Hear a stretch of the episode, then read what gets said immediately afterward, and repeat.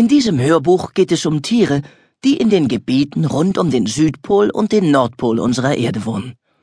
Sie haben die Sonne recht gern, aber es muss schon eine frostige Sonne sein, eine, von der einem die Haare zu Berge stehen.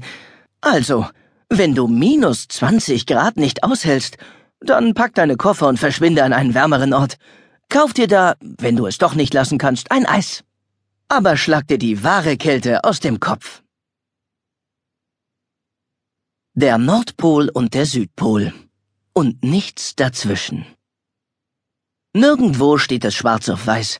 Kein König hat es je gesagt. Trotzdem wissen es alle. Der Nordpol und der Südpol sind der Vater und die Mutter der Erde.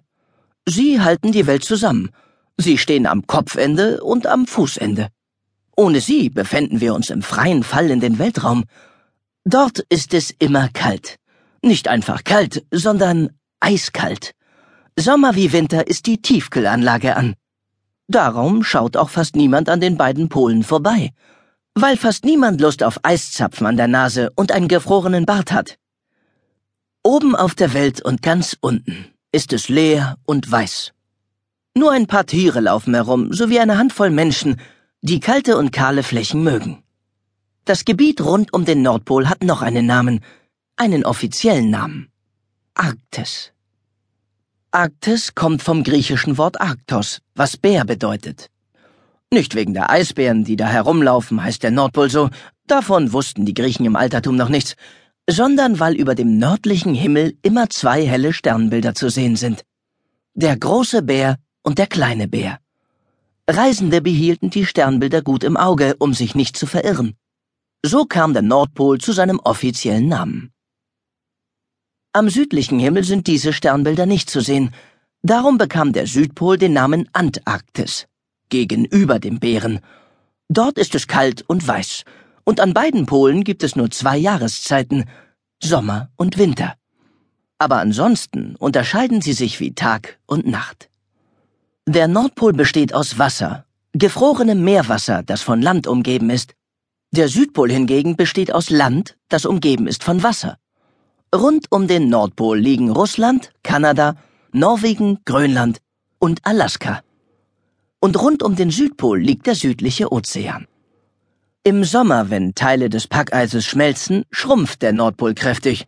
Darum kann man nicht genau sagen, wie groß er ist. Und weil der Nordpol treibt und ein kleines bisschen in Bewegung ist, können dort keine Gebäude stehen. Auf dem Südpol geht das sehr wohl. Dort wohnen Forscher aus verschiedenen Ländern.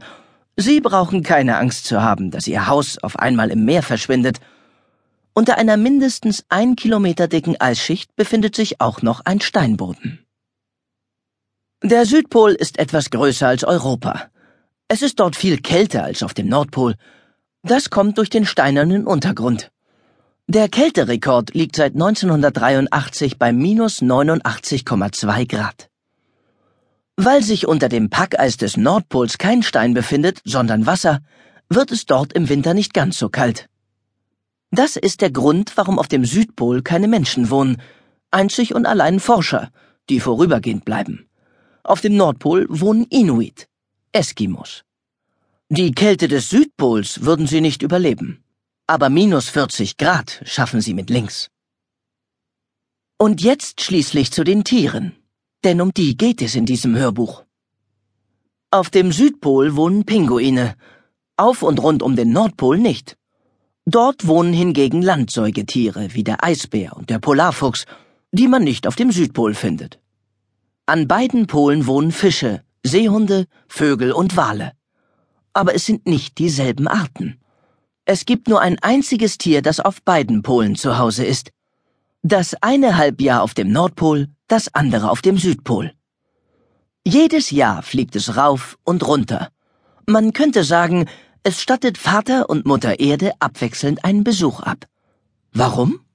Weil Eltern nun einmal voneinander wissen sollten, womit sie beschäftigt sind.